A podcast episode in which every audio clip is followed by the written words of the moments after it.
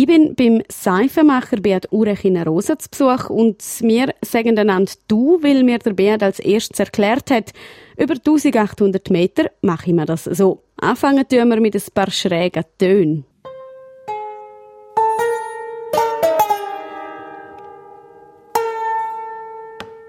Jetzt haben wir hier einen Seifenblock geschnitten und jetzt haben wir gehört, wie die Seiten aus der Seife rausspicken eigentlich. Das hat die schöne Tonfolge gegeben. Das muss man sich etwas so vorstellen. Gitarrenseiten sind auf einem Viereck aufgespannt und schneiden dann, wenn man es abdruckt, durch einen Block Seife durch und teilen so die Seife in verschiedene kleine Blöcke. Aber ähm, das ist ja einer der letzten Schritte. Was braucht es denn sonst noch zum Seife herstellen, Beat Urech?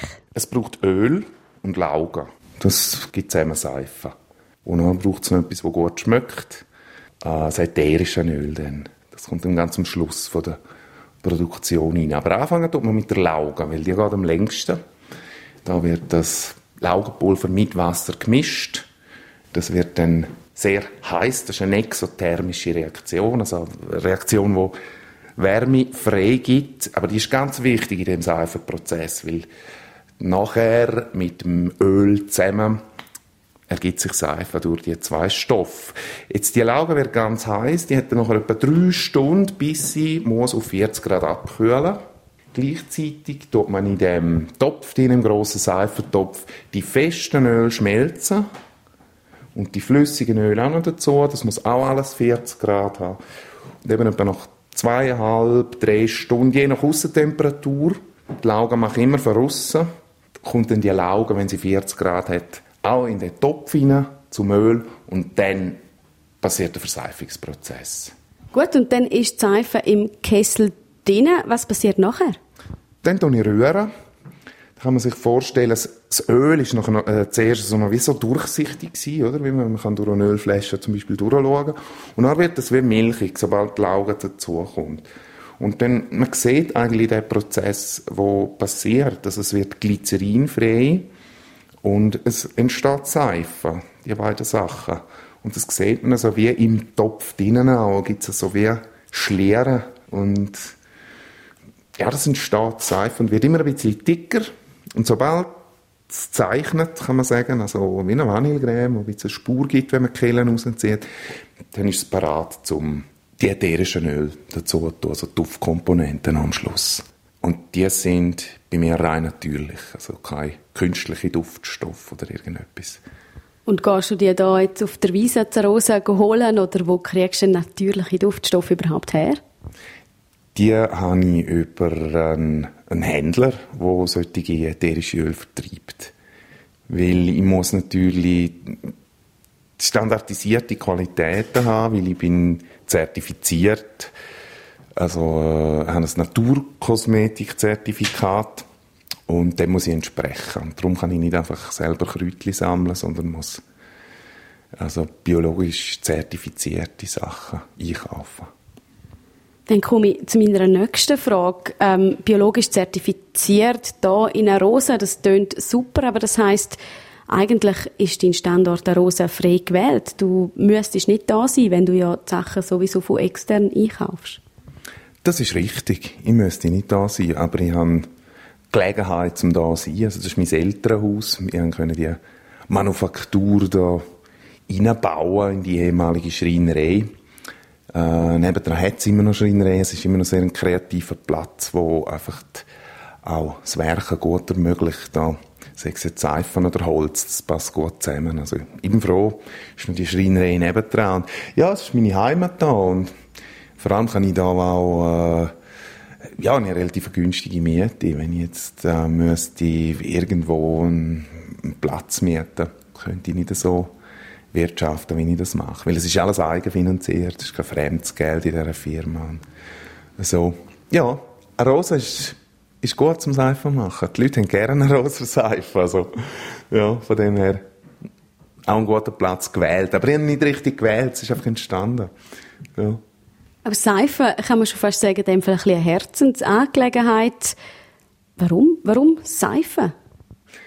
Ich bin auf einen Fernseh, auf, aufgrund von einem Fernsehbericht bin ich auf einen Seifenmacher gestoßen aus Wien.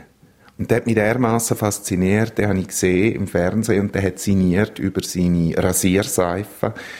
Der hat gesagt, Sie rasieren sich ein ganzes Jahr, Sie fühlen sich wie der König von Frankreich und Sie bekommen eine Schmusehaut. Und dann habe ich einfach, irgendwie hat es mir einen Schalter im Kopf umgetan und ich wusste, den Typ muss ich sehen. Und bin dann irgendwann auf das Wien äh, mit meinen Eltern, also wir haben das Familienreisli gemacht und das war eigentlich die Initialzündung auch für, für die Firma, weil ja, wir sind ein kleiner Familie, kleiner Familienbetrieb, genau, dann worden. Und dann tatsächlich auf das Wien und äh, den Fritzi gesehen und genauso originell ist er, ist er dort gestanden und dort eine Seife gekauft und zuerst mal bewusst auf kalt gerührte Seife gestoßen. Kalt gerührte Seife und seitdem dusche ich nur noch mit Seife. Was bedeutet denn das für Tut? Die modernste oder jüngste Erkenntnis von der Dermatologie sagen, man sollte sich wieder basisch waschen. Also das pH-neutral 5,5, wo man lang äh, gemeint hat, ist das Gute. Äh, das ist überholt. Man sollte sich mit einem pH-Wert von äh, 8 bis 9 kann man sich waschen. Dann wird die Haut wirklich gewaschen, weil die, die Haut ist leicht sauer und zum Tut wirklich waschen, muss man den Säureschutzmantel eigentlich kurzzeitig zerstören. Das wird mit dem, mit dem basischen Gehalt gemacht, aber da die Seife so äh, reichhaltig ist an Glycerin und an pflegenden äh, Stoff, tut sie nachher grad, äh, tut wieder rückfetten sofort beim Waschen. Darum ist sie einfach so ist einfach so gut, die kaltgerührte Seife. Also man merkt es einfach sofort, alle, die das probieren, bleiben, viel bleiben gerne dabei. Und das hat dich dann bewogen, mit deinem vorherigen Beruf aufzuhören. Von dem hören wir aber dann im zweiten Teil vom RSO im Gespräch. Danke, Beat Urech.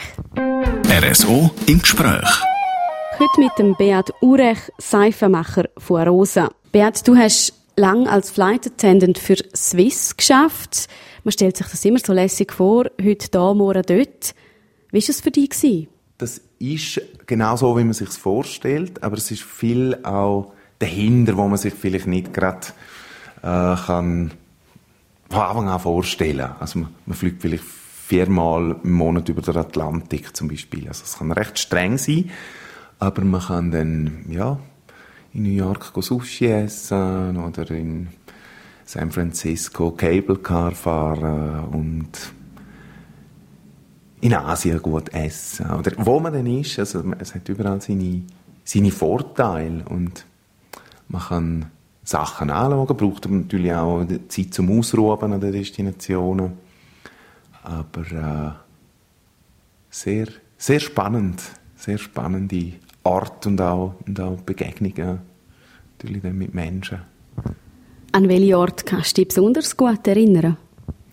Ich bin gerne eigentlich oft an die Westküste von Amerika geflogen, zum Beispiel San Francisco bin ich gerne, LA bin ich gerne geflogen oder dann auf die andere Seite bin ich gerne auf Japan geflogen oder auch auf Indien, im speziellen Mumbai. Jetzt mir immer noch angetan. Also da bin ich auch äh, wieder gewesen, nachdem ich aufgehört habe, Flüge in Indien. Ja.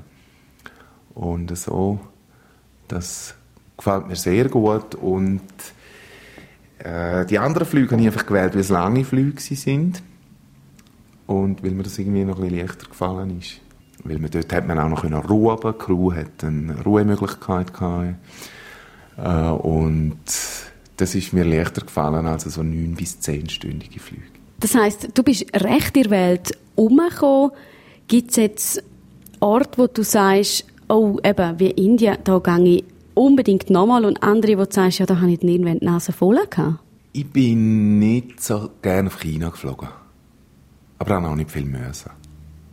Weil mir das einfach im, im Flügen, die Stimmung irgendwie mit den Leuten hat mir nicht, hat mir nicht gefallen. Und wenn man so viel in der Welt herumgekommen ist, geht man dann überhaupt noch in die Ferien nachher, wenn man dann nicht mehr so fliegt? Ja, natürlich. Mit äh, irgendwie fast mit noch viel mehr Freude. Weil es ist dann wirklich, wirklich Ferien und man geht dann wieder mal auf den Flughafen und der Flughafen ist dann wieder etwas ja, wieder wie etwas Spezielles und nicht einfach ein Arbeitsstartort. Und es ist sehr schön wieder auch zu fliegen, nachdem man selber nicht mehr in diesem Gebiet schafft. Ja, ist, ist lässig. Mal gehe ich nach wie vor. Jetzt eben sagt man ja eigentlich zum Beispiel Gastwirt sind die schlimmsten Gäste in einem Restaurant. Bist du ein schwieriger Kunde im Flüger? Nein, glaube nicht. Ich nehme mein Wasser selber mit. Äh, ich lege die Decke zusammen, bevor ich aussteige. Und ja, das ist Deformation professionell immer noch. Man will natürlich nicht äh, zur Last fallen. Nein. Ganz ein einfacher Fluggast, ja. Das heißt, die Crew kann bei dir gar nicht so viel falsch machen? Nein, ja, glaube ich nicht. Kann man bei mir nicht falsch machen, ja. Also, ist eine lustige Frage, ja. Äh, die dürfen nichts falsch machen. Also, natürlich. Vor allem Piloten. Aber äh, ja, nein, ich bin ein sehr ein genügsamer Gast, ja. Und Flugangst in dem Fall nach wie vor kein Thema? Nicht gar keins. Aber ähm, nein, wenn ich einsteige, dann ist das meine Entscheidung, dass ich in den Flüger einsteige. Und dann vertraue ich dem, dass das funktioniert. Und sonst wäre es dann halt Schicksal. Hat es beim Fliegen mal eine Situation gegeben, wo du wirklich hast müssen sagen, oh, jetzt, jetzt schüttelt es schon gerade ein bisschen sehr fest? Ja, das hat es gegeben, aber das hat mir eigentlich nie wirklich etwas ausgemacht. Außer ein einziges Mal haben wir eine sogenannte Clear Air Turbulence gehabt. Das heißt einfach aus dem, aus dem Unerwarteten raus, wo die Piloten nicht können voraussehen. Es hat uns etwa 150 Meter aufgehauen, das Flugzeug, und das hat für die Crew geheißen, dass es uns dann einfach am Boden runtergehauen hat. Und das ist viel besser gewesen als umgekehrt. Also, wenn es einem die Decke aufhaut, ist es viel gefährlicher. Aber das war das einzige wirklich Gefährliche. Sonst auch nie etwas technisch Gefährliches oder bei Turbulenzen kann man immer genug früher noch absitzen. Aber die sind manchmal heftig, aber das hat mir nie etwas ausgemacht, wenn man angeschnallt ist. Als nächstes hören wir das Lied Hold On, I'm Coming von Sam and Dave. Beat, du hast dir das ausgelesen. Was bedeutet das Lied für dich? Es hilft mir immer beim Büro machen. Ich tue nicht gerne Büro machen und muss auch gleich manchmal ein bisschen Büro machen. Und dann lasse ich so zum Beispiel das Lied in der Endlosschlafen laufen und das hilft mir dann. Das tut mir irgendwie ein bisschen antreiben, um gleich die, die Arbeit noch machen. Wo mir nicht so leicht fällt, wie Seife machen. RSO im Gespräch. Am Mikrofon Stefanie Derungs. Ich bin gerade beim Seifenmacher Beat Urech in Arosa. Beat, du hast lang in der Flügerei geschafft, bist von einem Ort zum anderen geflogen. Wo hast du dir die Energie für den strengen Arbeitsalltag geholt? Ich bin glücklicherweise irgendwann über einen Arbeitskollegen auf äh, das Hot Yoga gestoßen, auf das Bikram Yoga. Das habe ich dann angefangen und das hat mir enorm viel geholfen. Einfach für äh, zu, aus, zu ausgleichen oder ertragen vom Jetlag und allem. Und ein riesiger Vorteil war, dass man das hat können auf vielen Destinationen praktizieren, genau das. Und so ist das auch in die Schweiz gekommen. 2004 hat das äh, der Stefan Tanner, auch ein ehemaliger Flight Attendant, hat das äh, in die Schweiz gebracht. Und seitdem praktiziere ich das eigentlich auch, ja. Was gibt dir Yoga? Ähm, es macht äh, leislicher im Kopf. Und es ist gut für Durchblutung, es ist gut für, einfach für den Körper, für die Gesundheit. Jetzt bist du aber nicht nur regelmäßiger Yoga-Gänger, sondern du wohnst in Arosa, gehst aber auch Bikram-Yoga in Zürich. Ist das denn nicht gerade ein bisschen gegensätzlich? Ist das nicht streng, so zwei Standorte zu haben? Ich glaube, es ist noch ein, äh, wie ein Überbleibsel von, von der Flügereizeit, wo man eigentlich überall und nie ist. Und dann, glaube ich, wäre der Schritt auch ein bisschen krass gewesen, um gerade einfach wieder an einem Ort zu sein. Also kann man immer ein bisschen eine Reisekomponente hat man noch im Leben. Der Zug zwischen Zürich und Arosa. Und von dem her ist das äh, sehr gut, wenn ich in den, von diesen beiden ähm, Orten einfach das jeweils nehmen, wo, wo ich dann brauchen. Also Arosa ist vor allem Arbeiten für mich, da in der Manufaktur und äh, Zürich ist auch Arbeiten, Yoga unterrichten, aber irgendwie ist es einfach noch ein bisschen ich praktiziere dann auch noch ein bisschen mehr Yoga, wenn ich in Zürich bin, als, als da oben. Also andere Leute kommen auf eine Rose Ferien machen. Du schaffst in einer Rose und hast dafür, wenn ich es in deinen eigenen Worten darf sagen, dein Munkelloch in Zürich. Was gibt dir Zürich? Ja, eben Zürich ist für mich fast eine Erholung. Weil manchmal arbeite ich da schon ein bisschen streng. Das kann ich mir eigentlich selber aussuchen, aber es ist einfach so. Ich arbeite dann viel und intensiv und dann gehe ich auf Zürich mich fast wieder ein bisschen erholen, eben in, in mein Munkelloch. Ja. Und das passt so ganz gut. Also Zürich ist für mich, für mich nichts, nichts Hektisches oder, ja. Du bist in Arosa aufgewachsen. Was hat dich dazu bewogen, von da zu gehen? Und zwar eben gerade in einem Beruf, wo dann nicht nur eine Stadt quasi fast deine Heimat wird, sondern in einem Beruf, wo sehr viel unterwegs bist.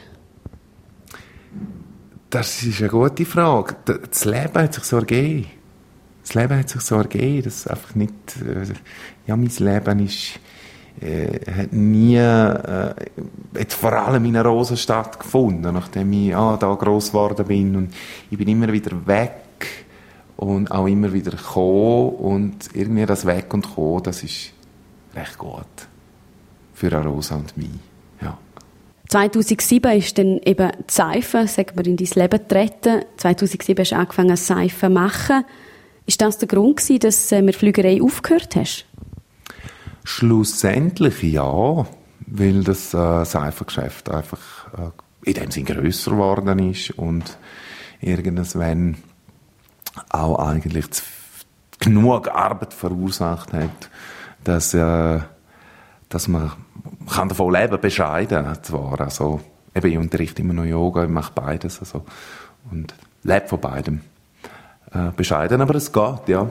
Und äh, gibt natürlich durch das jetzt recht viel mehr Freiheit, obwohl man vorher vielleicht noch vogelfreier war mit dem Umfliegen, aber äh, gleich, es ist ja eine innere Freiheit, die sich wieder hat können vergrößern jetzt, wenn man eigentlich selbstständig ist, kann man sagen, ja. Du machst das jetzt seit zehn Jahren. Wenn du jetzt dir könntest wünschen für deine Seifenfabrik, was würdest du für die nächsten zehn Jahre wünschen? dass sich die Leute ganz viel waschen mit meinen Seifen. Dass noch viel mehr Leute sich waschen mit meinen Seifen, ja. Das War, wünsche ich mir. Warum genau mit deinen Seifen? Weil es äh, sehr, sehr gute Seifen sind. Es ist ein sehr gutes Produkt. Sie sind rückfettend für die Haut. Sie pflegen die Haut beim Waschen. Man hat ein ganz anderes Waschgefühl als danach nach einem Dusch, äh, flüssigen Duschschäl oder so. Das ist, ich lasse so Sachen nicht mehr an meine Haut her. Das Beat, jetzt, jetzt habe ich hier gesehen, es gibt auch eine Seife mit Heu, mit rosa Heu. Wie macht man so eine? Ja, gleich wie eine normale Seife. Es kommt einfach noch Heu rein. Und dann kommt noch das Heu Absolut rein. Also das ist ein ätherisches Heuöl, ganz konzentriert. Und das ergibt dann den Duft. Und das Heu selber gibt ihm noch so ein bisschen eine kleine Struktur, ein bisschen ein kleines Peeling. Wir kommen zum letzten Lied. Du hast dir gewünscht Zürich West. Hat das eine bestimmte Bedeutung für dich? Ja, Zürich West hat mich eigentlich begleitet, schon seit so im Teenageralter. Immer wieder gerne Zürich West hören und auch ab und zu mal ein Konzert gesehen. So. Habe ich gerne. Danke dir vielmals, Beat, für das Gespräch. Und jetzt hören wir Zürich West mit «Schau zuerst, woher das der Wind weht».